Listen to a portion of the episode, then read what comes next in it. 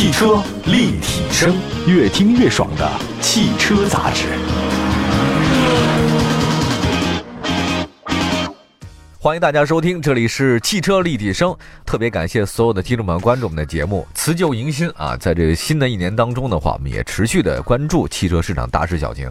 我是董斌，今天请到的是我的好朋友直男说车三分半的主理人啊，也是创始人蜀西老师西西来到节目当中。西西你好，大家好，斌哥好，新年好啊！新年好。这个在二零二零年有什么愿望？咱也简单说两句啊。二零二零年，我把小说写完了。记得没记错，这是你去年的愿望。对对对，去年还没完成。哎，你基本上会在年初立一个 flag 吗？会立一个吧？我从去年开始就每年立个 flag。都立什么了？跟我说说。去年就是一九一八年底的时候想一九年，然后大概三件事吧。然后我那工号是每周是周更一次。哇，这个厉害也不容易啊。然后保持体重大概在七十五到七十七千克之间。哦，这基本上也算完成了吧？嗯。然后完成我的第二部小说。哦。这基本上一年没怎么动笔。不是你那个，觉得一年这个疏忽一下就过去了。我问一下，就是你年初当初的这个立三件事儿，有两件都做成了，对吧？其实，呃，工号大概是吧，周更是吧？对，周号周更，这个我很喜欢那个西西的工号做的特别好。哎，那你这个小说，我问一下，你是是有什么样的契机让你动笔，或者什么样契机让你就迟迟下不去笔呢？这个参照汽车经验，好像应该有自己的技术鸿沟吧？就是你得有自己的技术壁垒。就人家可能认为你写第一部，可能觉得你因为情怀啊，写了第一部是吧？或者因为是机缘偶合呀，写了第一部。但是如果你要形成那个所谓的企业的呃护城河的话，或者有一定技术门槛的话，你最起码应该写个两步三步，才觉得你有可能是不是出于自发的那种情感，而出于你自身的实力写的还可以。嗯，我觉得可能有这样一个考虑吧。你第一本想写第二部吗？第一本怎么样？有什么经验吗？可以让大家总结一下吗？第一本书叫《月亮上有人》嘛，对吧？对对对对。我觉得经验就是，就最俗的话，所谓的十万个小时，或者说就是练习加练习才能够熟能生巧。任何行业好像都一样。嗯，记得有一个日本的一个管理大师不都说过吗？所谓的悟道，必须在一个一个领域里面反复的去练习实践，才有可能达到所谓的道的境界。嗯，写小说也一样，你要不写个几十万字，写个几年，天天练的话。可能达不到一定的熟练程度。很多人，大多数来讲，或者大多数企业来讲，都是通过不断的、反复的练习，提升自己的技能，达到一定最高的境界，或者是持之以恒。就我每天都比你多了百分之一那么一点点，虽然每天就那么一丢丢，或者每年比你多百分之一，但是一百年下来之后，你才发现，哇，肯定翻了一倍啊！你还在原地踏步。可能是这样一考考虑，不带这么说主持人的。您您很厉害，您您是万分之一。行得，借您吉言，我们大家都希望在二零二零年内有自己的 flag，当然你能实现一下是最好的啊。不管怎么说，反正你立一下总是好事，至少有个希望和小目标嘛，对吧？今天呢，也跟大家我们说的一个主话题呢，实际上是我们编辑老师呢一直在跟我谈的一件事儿，就这两天特别热，真是基于大数据的基础上得出来的一种结果。呃，各位都知道，在十月份我们的节目当中啊，我们立体声曾经对中保研这个中国保险他们的一个呃做了一个研究会吧，应该这意思啊。关于这个各种汽车的保险，他们要这个付保险费嘛？那每个车型是不太一样的，你那跟你车差别很大。那什么样的车撞的比较狠，他付的就比较多。所以你要这事儿从保险公司来讲，这对他们切身利益有直接关系的。对，所以他们做出这个研究报告，我还是比较相信的啊。中保研二零一九年第一批碰撞结果呢，进行测试，我们也做了一个节目分析。近期呢，中保研又公布了新一批的碰撞车型。那今天我们就说说这事儿。那其中有几个真的碰了一个稀里哗啦，比如说帕萨特吧，大家都知道又翻车了。对对对，这号称成绩是倒数第一，比较差，比较差劲。你说这个让那些中层领导干部们怎么想？天天坐着帕萨特，你这心里那么不踏实？哎，但很有意思，你知道是什么吗？同期啊。你就不怕就不怕比较啊？CNCAP 也做了一个这个碰撞，几乎他们是同时发的，你就会发现这两个比较来讲就不太一样了。很有意思，嗯，哎，你看那他们的出发点完全不同，它好多那个碰撞指数其实是不太一样的，也不一样，它的测试标准也不一样，对，包括有一项那个中保研有的是百分之二十五的正面偏置，嗯嗯，但是那 CNCAP 有一项是百分之四十的正面的偏置，它的还是它的包括一些基础的那个，包括那个碰撞墙的高度啊，碰撞速度还是有差别的，嗯嗯嗯。今天呢，我们就说说新一批碰撞的车型啊，到底都有哪些？这次呢，碰撞的话呢，我们来看了一下啊。这批碰撞公布的单子里有上汽通用雪佛兰牌的克鲁泽，克鲁泽，各位哈，这个呢，它呢有一个，比如说耐撞性与维修经济性呢是比较差的。然后呢，车内成员安全还是很好的，车外行人安全也是很好的。他讲了一大堆啊，这个我就不说了，这个已经公布出来了。你看到这个看这标准了吧？对，它一般是分为四个级别吧，就是 G A M P，G 就是 good，very good，very good，very very good。嗯，到 P 的话就是 poor，就是非常非常差劲，相当于我们的优良中差吧。优良中差是吧？对，但是它有一个，因为中保研是属于保险，中国保险协会发起的，以它为资源背景的一个一个机构，它整个指数就是以安全。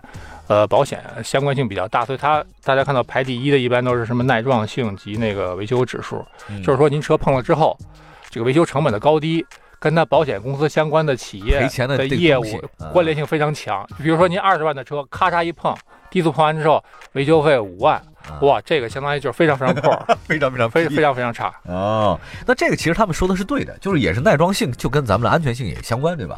对对对，这是安全性的衍生的一个一个指数，但是对保险行业是非常重要的一个指数。哎，那么还有你对这个雪佛兰克鲁泽说了，然后我们第二个车型是一汽奔腾 T 七七，T 七七的话有两款啊，一个呢是这个耐撞性与维修经济性也是破就不行，车内成员安全指数呢 M，M 就是一般。啊，对。另外呢，车外的行人安全和车辆辅助安全的这个都是 G，都还是有的。呃，它这个耐撞性也是差。先纠正一点，就是说，如果耐撞和维修经济性比较差的话，并不意味着它的车内并不安全，这是一个完全非常相反的概念。就是说，如果我车发生碰撞之后呢？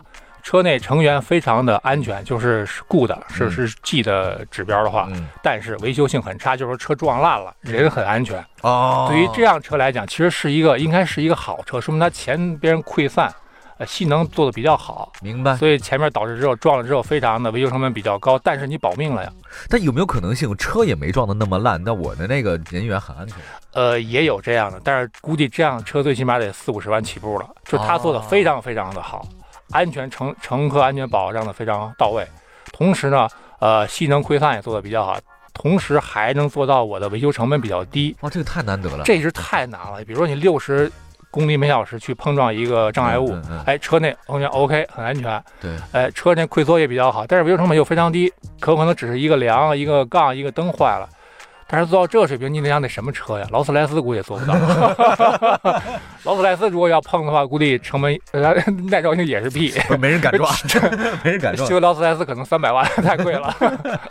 哦，所以这还不是一概念，对吧？对，是相反。那你觉得所有概念里面，耐撞性与维修经济性指数、车内成员安全指数、车外行人安全指数和车辆辅助安全指数，你最看重哪个？我最看重一个车内安全，还有一个。车之外行人安全其实可能稍微的能够差一点，但是排第一位应该是它的车内车内车内成员安全。就如果车内安全指数是是好是 G 的话，我情愿选一个车内安全但是维修耐撞性比较差的车，也不愿意选一个维修耐撞性比较好就车没撞烂但是人已经 over 了的车。哦，那本末倒置啊！那你开坦克是这样的啊？对，开坦克是这样。说坦克但是很耐撞啊，坦克耐撞性一定是 G。good，但车内成员安全性不好讲，咱又没真没开过。能跟他正面 PK 的话，一般车都烂了。跟他正面 PK 的只有反坦克导弹。我告诉你，还有一个华晨宝马三系啊，大家也关注一下豪华车的，它这款车的什么情况？这是三二五 Li 嘛？对，这休息一下，我们待会儿讲讲最新一批的中保研那个数据，非常有意思。一会儿回来。汽车立体声，我们的微信公众号非常简单，点击微信右上角的加号，选择添加朋友，然后点击查找公众号，输入“汽车立体声”五个汉字，点关注就一切 OK 了。随时关注汽车立体声，关注你的汽车生活。继续关注我们的汽车立体声，今儿呢是直男说车三分半的西西老师，大家非常喜欢的西西老师来为大家服务了。西西老师呢，这个跟我们说的中保研的这个数据说了两个了，一个是上汽通用雪佛兰牌的克鲁泽。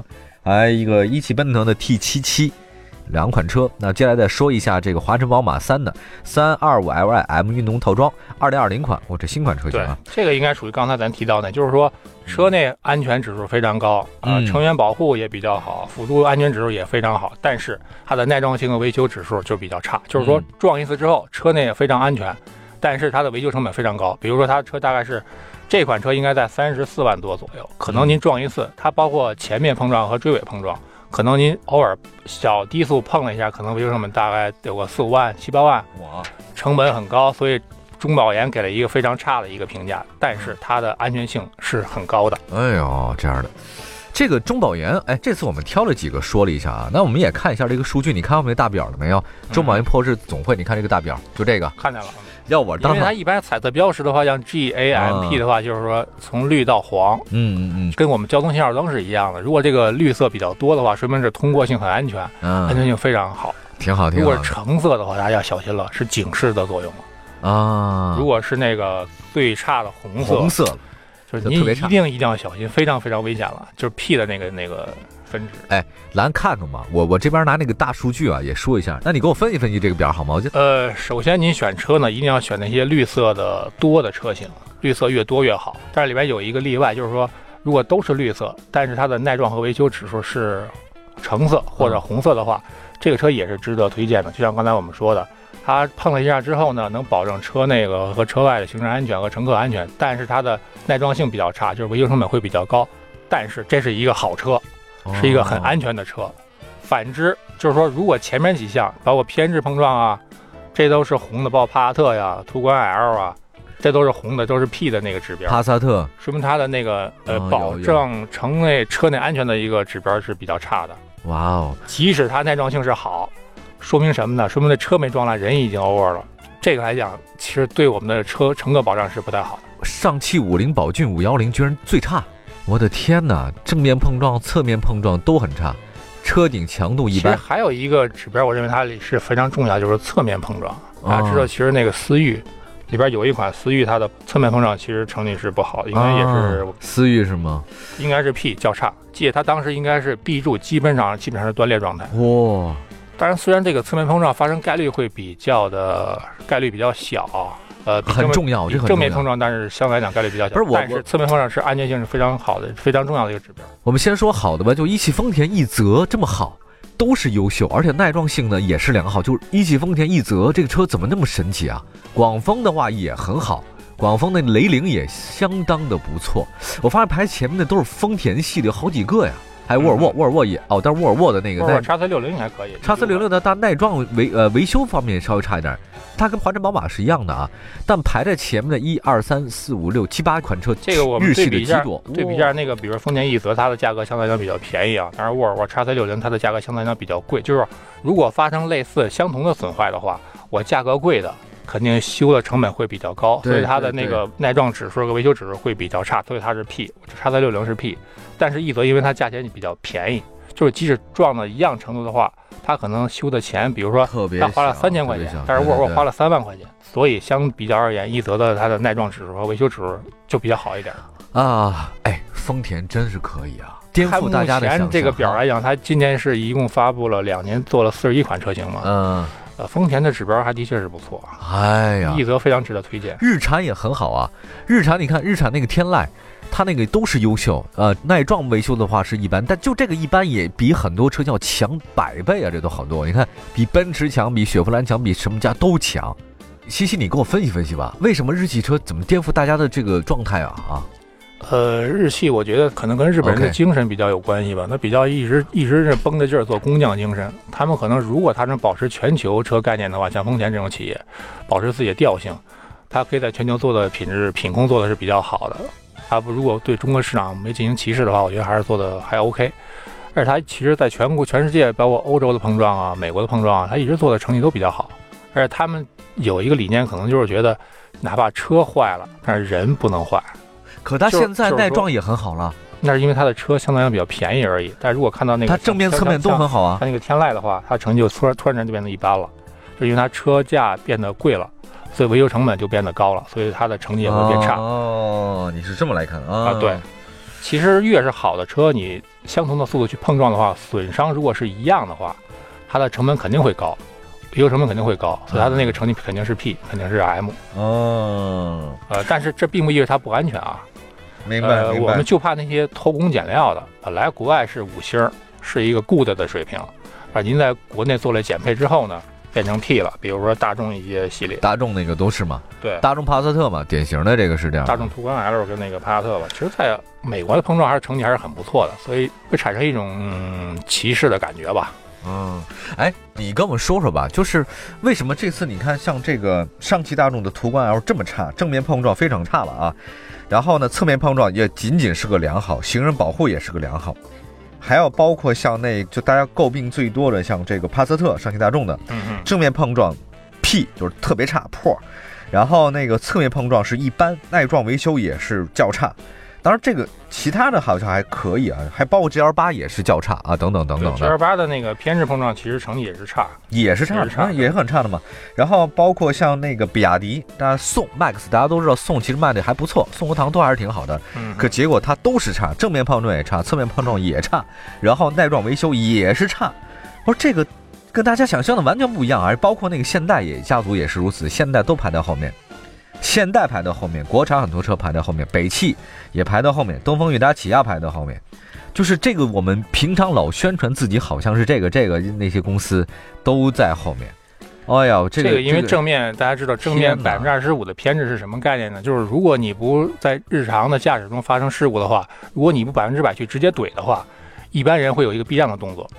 会有避让的。你避让的话，肯定会发生一部分碰撞。所以这个、嗯这个指标对于一般的交通事故的指导意义还是很大。就是一般我们不会直接去怼，所以肯定会紧急避让一下，所以会产生一个一部分小部分吧百分之二十五左右的一个碰撞。嗯嗯所以对这个来讲，如果你不进行专门的去测试、去安全性校正的话，你的那个 A 柱的钢板强度不是很大，里边的溃缩空间不是特别好的话，呃，不能保证车内乘客的安全的话，会产生一个比较差的成绩。所以我们怀疑很多包括这种偏置碰撞比较差的成绩的车，它们的钢材的强度，包括它的整个结构会有一定的问题。嗯嗯嗯嗯嗯。哎，你说这个，我在在想啊，你踏踏实实做一件事儿啊，确实是挺不容易的一件事儿。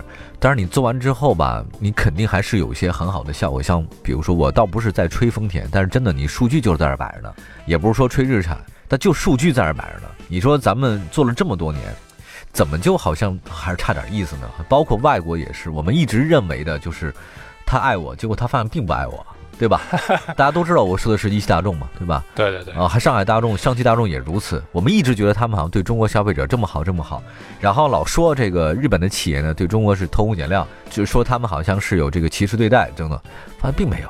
怎么能让我们这么颠覆呢？啊，你你说说西西，这到底是什么原因？我觉得可能他们欧洲人可能还是太过高傲了一点，可能是。嗯因为当年德国是向呃犹太人做了相关的道歉，嗯丰田当年因为那个在美国事件也是在十年前也是全世界做了一个道歉的动作，大家都知道啊。嗯，丰田刹车门，呃，但是其实大众这些年，包括断轴门啊，一些什么机油门啊，一些各类门的事件，他们好像没有正儿八经像丰田一样，您向我们鞠一次躬，我都我都我都没有见到过，好像是没有，对吧？没有。所以我觉得大众可能是还是有一点高傲吧。从我角度来讲，虽然我是大众车主，但是我希望他们做的更诚恳一点。哦，您错了就是错了，像日本人一样。日本人我觉得这种知错知错就改的能力，这个这个非常值得钦佩。我错了就是错了，没有理由，没有借口。您碰上人就是差，那就是差。跟消费者说一声真诚的道歉，我们要积极改进，这是一应该应当的一个态度。嗯当年大众从占领中国市场几乎半壁江山开始，一直就很高傲嘛。嗯，啊所以我觉得这对他们成绩来讲，大家很多自媒体的国国产里面哪个最好？你告诉我。国产里边，我觉得那个豪情领克，豪情前面看的话，有大家还是买沃尔沃吧，沃尔沃前面排的还是可以的，领克也不错，领克也很好是吧领吧？克也不错，对，比亚迪唐基于唐也沃尔沃的。相关平台。呃，长城魏盼呢也还相对好一点，VV 五嘛，对吧？VV 五嗯也相对好一点嘛。星越成绩也还可以吧？你知道吗？就人这个固有观念到底有多么的可怕？哎，当然，现在他们说嘛，就是说，即使这个帕萨特碰撞成绩不是特别好的话，但是每年每个月还是以一两万台的销量，嗯，独占鳌头。这怎么说呢？就是我们的消费的惯性太强大了，大众在人们心中的影响力还是很深入人心的。大家知道，途观碰撞，途观成绩出来之后，其实对消费并没有什么影响，一一个月还是两万台的销量，还是在同级别里边还是属于前三位吧。嗯，难道真的是中国消费者人傻钱多吗？可能我们在这个阶段嘛，我觉得就是说，呃，我们在这个阶段，在属于上升阶段，还没有达到那个富有很稳定的阶段之前，大家还觉得生命跟财产来比，财产更重要。嗯，我觉得是啊，财产更重要。嗯，你问十个里面有八人说，你买帕萨特面子重要呢，还是说你那个安全重要呢？你说面子可能没有，我会觉得安全重要。我的命很值钱，我认为，我世界上独一无二，就是只有我董斌一个人。我不做别人，因为别人都有人做了，我只做我自己。我从来不相信钱很重要这件事情，但是你差不多就行了。我真的是这么想。有一句话叫什么？贫穷生奸诈，富贵长良心嘛。只有你富贵了之后，才会才会觉得生命很重要。但是如果你吃不饱的话，吃饱饭是最重要的事情，其他都是。其实吃饱很容易，你看，你知道我今天早上吃了些什么？多简单呀，几块钱就可以搞定了。我就从来不希望那些东西，真的，西西。所以越是富有的人，他对安全性的指标要求就越高。我并不富有，应该是这样的。我精神很富有，精神很富有。对对对，你看我衣服，你看我多破，你看看，你看看，这是我穿了大概八年了。我里面的那个保暖内衣已经穿了三年了，都全是洞，但没有坏。我我袜子上有个破洞，就是这样的。我这个裤子一百多块钱，已经穿了两年多了。哎呦，那我希望像斌哥这样人越来越多。那我们我不觉得，我不觉得，哎，我我并不觉得我走哪里低人一等。对对对，我从来不觉得。我们应该有这个自信啊！对，我觉得应该有。为什么我们中国人？我们可以穿的稍微差一点，但是气质安全一定要好。但是我整洁呀，对我整洁，我整洁就可以了吗？我干净就行了吗？对吧？我干嘛？我我从来不觉得我穿成这身，我出席什么活动，我觉得丢人。